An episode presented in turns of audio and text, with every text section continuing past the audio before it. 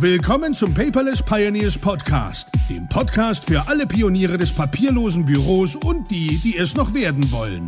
Spare dir Zeit und Ärger beim eigenen Experimentieren. Das hat dein Gastgeber André bereits für dich getan. Also lehn dich einfach zurück und genieße die Show. Hallo und herzlich willkommen zur 18. Episode des Paperless Pioneers Podcast. Schön, dass du eingeschaltet hast. Und äh, da wir beide jetzt ja schon 18 Episoden zusammen sind, habe ich mir gedacht, mache ich heute mal etwas out of the box. Denn ähm, ich sitze zum Beispiel gerade in einem Hotelzimmer, weil ich mich in einem etwas sehr großen Projekt befinde, zu meiner Freude, äh, zu meinem lachenden Freude sozusagen, aber zu meinem weinenden Auge, so rum sagt man das, bin ich natürlich getrennt von der Familie. Aber ich muss ja meine Frau und meine Kinder ernähren. Und ähm, das ist aber nicht der Grund der Episode heute. Oder ja doch, vielleicht so ein bisschen. Denn ähm, heute geht es mir so, wie der Name schon sagt, die Mitte ist kein Scheitern. Denn ähm, ich stelle immer wieder fest in meinen Coachings, dass am Anfang, wenn ein Projekt losgeht, da ist so ganz viel Zuversicht, Energie, Motivation, Interesse. Bereit ist man jetzt Dinge anzupacken und zu ändern. Und das ist ja auch die Grundvoraussetzung, um überhaupt irgendetwas zu ändern. Und äh, wenn wir uns mal ein U vorstellen, ja, also stell dir mal ein U vor und oben links steht quasi die Zuversicht und das Interesse, etwas zu ändern. Und dann beginnt eigentlich die harte Arbeit. Und dann geht es erstmal gerade runter. Hat ein U mal so an sich. Und ähm, in dieser harten Arbeit merkt man, da sind Probleme, da ist irgendwas, was gelöst werden muss. Es klappt doch nicht so wie theoretisch vielleicht gedacht. Und ähm, ja, dann kommt man irgendwann in der Mitte an. Und äh, die Mitte sieht dann erstmal aus, als wenn man gescheitert wäre, weil man vor irgendwelchen Problemen steht. Und ähm, aber die Mitte ist eigentlich gar kein Scheitern, sondern die Mitte ist nur der Punkt, wo es eigentlich richtig losgeht.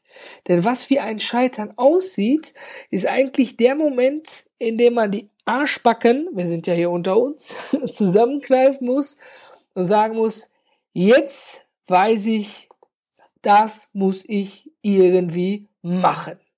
Und ähm, wenn man quasi dann anfängt, die Probleme zu lösen, ja, und sich den Herausforderungen zu stellen, ja, dann äh, geht das U ja wieder nach oben, dann geht's wieder bergauf, ja, also man sieht wieder Erfolge, ja, ich, ich komme weiter in dem, was ich vorhabe. Und auf der anderen Seite von der Zuversicht und dem Interesse, ja, auf der anderen Seite des Us kommt dann quasi das Vertrauen ja, in dem, was du gemacht hast, dass es funktioniert. Und das ist zwar sehr plakativ gesprochen mit diesem U, aber wenn wir nur mal daran denken, du möchtest ins Fitnessstudio gehen, ich glaube, das Beispiel nehme ich öfters, ja. Du nimmst dir vor, vier Kilo abzunehmen in den nächsten vier Wochen. Bist voller Motivation dabei, kaufst dir richtig viel Obst, ja, rennst ins Fitnessstudio, rennst am besten schon zum Fitnessstudio hin und joggst schon dahin, machst da deine Übungen, rennst wieder zurück. Dann machst du die ersten zwei Wochen und wahrscheinlich weitaus vorher wird sich daher schon dein Körper melden. Und dann landest du in dieser Mitte, wo dein Körper sagt, oh, nö, weißt du, irgendwie heute doch nicht, ich habe noch Muskelkater von gestern. Und ähm, dann ist es quasi tatsächlich an dir, die Arschbacken zusammenzukneifen und zu sagen, verdammt, nein, ich weiß, es tut weh, jetzt zumindest in der äh, Variante mit dem Fitnessstudio, aber ich muss da durch. Ich will ein Ziel erreichen. Ja, das Ziel und das Vertrauen, ja, dass ich nach vier Wochen mein Ziel erreicht habe, vier Kilo abzunehmen und das Vertrauen in mich selber, dass ich das kann. Weil du nimmst ja auch ähm, du baust ja auch Selbstbewusstsein und Vertrauen dabei auf, ja. Also, wenn wir noch ein anderes Beispiel nehmen, um mal äh, zum papierlosen Büro ja, zurückzukommen. Ja, wenn du am Anfang äh, hast du dir eine Software installiert, du hast dir einen teuren Scanner gekauft, alles steht da, ja, du fängst an loszulegen, ja, und dann wirst du irgendwann auch an diesen Punkt in der Mitte rankommen, wo du dich vielleicht mit Sortiererei von Dokumenten aufhältst oder irgendwie dann doch keinen Bock hast, den Aktenordner hinter dir aus dem Schrank rauszuholen und auszusortieren, ja. Und das ist in den meisten Fällen immer die Mitte. Und ähm, da höre ich auch ganz oft in zum Beispiel in der Community auch, dass da Leute sagen, ja, ich habe damit angefangen, aber irgendwie habe ich da nicht weitergemacht. Ja, das hat natürlich verschiedene Gründe. Ja, die einen Gründe als Beispiel sind, ja, man hatte keine Zeit mehr, was eigentlich kein Grund ist, sondern einfach nur, äh, ja, ist so wie, als wenn ich mit dir einen Termin machen will und wir sagen, ja, irgendwann machen wir mal einen Termin. Machen wir ja dann doch nicht. Also eigentlich gilt das nicht so richtig. Aber zum Beispiel das mit dem, was du gemacht hast, damit warst du nicht zufrieden. Ja, die Softwarelösung war nicht die richtige dafür. Dann ist das ja ein Problem, was du zu lösen hast. Und wenn du das gelöst hast, dann kannst du weiterarbeiten, dann geht es im U wieder hoch. Also ich könnte tausend Beispiele nennen. Aber das lässt sich ja auf alle Lebenslagen anwenden. Und ähm, ich habe mich gestern mit einem holländischen Kollegen unterhalten und ich war mal kurzzeitig in, in dieser Mitte drin. Für mich selber. Ich hatte irgendwie so eine Blockade gehabt. Ach, verdammt Mist, wie soll ich das denn jetzt irgendwie lösen? Ja, also mein Kopf hat rotiert und ich habe da nach einer, nach einer Möglichkeit gesucht, das irgendwie äh, ne, zu fixen. Und dann hatte der Kollege quasi, der gegenüber mir sitzt, gemerkt, Mensch, der ist so am Rattern im Kopf und am Denken und ständig am Schnaufen, der hat wohl irgendein Problem. Und dann hat er zu mir gesagt, André, weißt du was? Ich so, nee, mal, was denn, ne? Weißt du, dass es eigentlich gar keine Probleme gibt? Ja, würde ich jetzt nicht so sagen, aber ich sag mal so eine halb 50 Prozent, 75 prozentige Einstellung habe ich auch, ne? So, dass es eigentlich keine großen Probleme gibt, ne? Er sagt er noch einfacher, André. Ja, er hat zu mir gesagt, und ich darf ihn da zitieren, ein Problem ist eine Herausforderung ohne Lösung. Wenn es noch keine Lösung für dein Problem gibt, ist es also nur eine Herausforderung, diese zu finden. Ergo, es gibt also keine Probleme. und da musste ich sowas von lachen. Ich habe mich gar nicht mehr eingekriegt, ne? Aber ähm, dieser Moment, wo mir das gesagt wurde, der hat mich so aus den aus, aus meiner Gedankenspirale, in der ich wahrscheinlich gerade in dem Moment gefangen war, man konnte es vor meinem Gesichtsausdruck sehen, rausgeholt, ne? Wo ich gedacht habe, Mensch, tja, der Mann hat völlig recht, ne? Und ähm, ich habe es, glaube ich, auch schon mal öfters äh, erzählt. Ähm, ich habe ja immer, wenn ich in Coachings bin, äh, das Gefühl, dass Leute immer versuchen, für ein Problem eine doppelt und dreifach so große Lösung zu finden. Und ich sage dann immer, nee, ne, keep it stupid simple. Ja, wenn, äh, wenn die, die Holzlatte an der Wand hängt, ja, dann ist da wahrscheinlich noch nur eine Schraube drin. Eine ganz kleine Schraube hält eine dicke Holzlatte an der Wand. Ja, wir müssen erst die Schraube lösen. Also eigentlich ein kleines Ding, was man machen muss. Und ähm, da kann ich dir noch mit an den Rand geben. Es ist natürlich so, wenn man in der Mitte ankommt, dass man dann auch schon mal vielleicht einfach nur da ankommt, weil man körperlich und geistig im Augenblick irgendwie kaputt ist, wenn ich das mal so sagen darf. Ja, also äh, ich merke das zum Beispiel, da ich ja getrennt von meiner Familie bin, ähm, dass ich dann so manchmal so denke, so, boah, hm, emotional, jetzt würde ich lieber bei meiner Familie sein, ja. Und dann geht so ein bisschen der Akku mal leer. Und ähm, da ist auch wichtig, dass man, sag ich mal, äh, Enrico sagte das so schön, dass man einen Akku-Buddy hat. Ja, also äh, jemanden, der sozusagen dein Akku wieder auflädt. Und äh, da möchte ich dir mal was mitgeben. Ähm, dadurch, dass ich ja hier in diesem äh, Projekt eingebunden bin, bin ich nur am Wochenende zu Hause.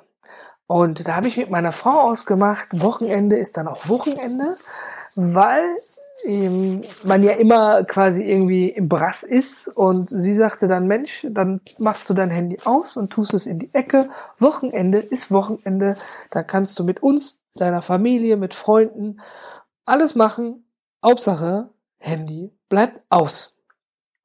Ja, und äh, letzte Woche zum Beispiel ähm, war ich mit meinem Sohn schön am Malen, haben wir richtig schön gemalt, ja, hört sich total doof an, aber ähm, das war richtig entspannend. Wir haben Mandalas gemalt, ne, und mein Sohn ist dreieinhalb, ne, der hatte da auch Spaß dran gehabt.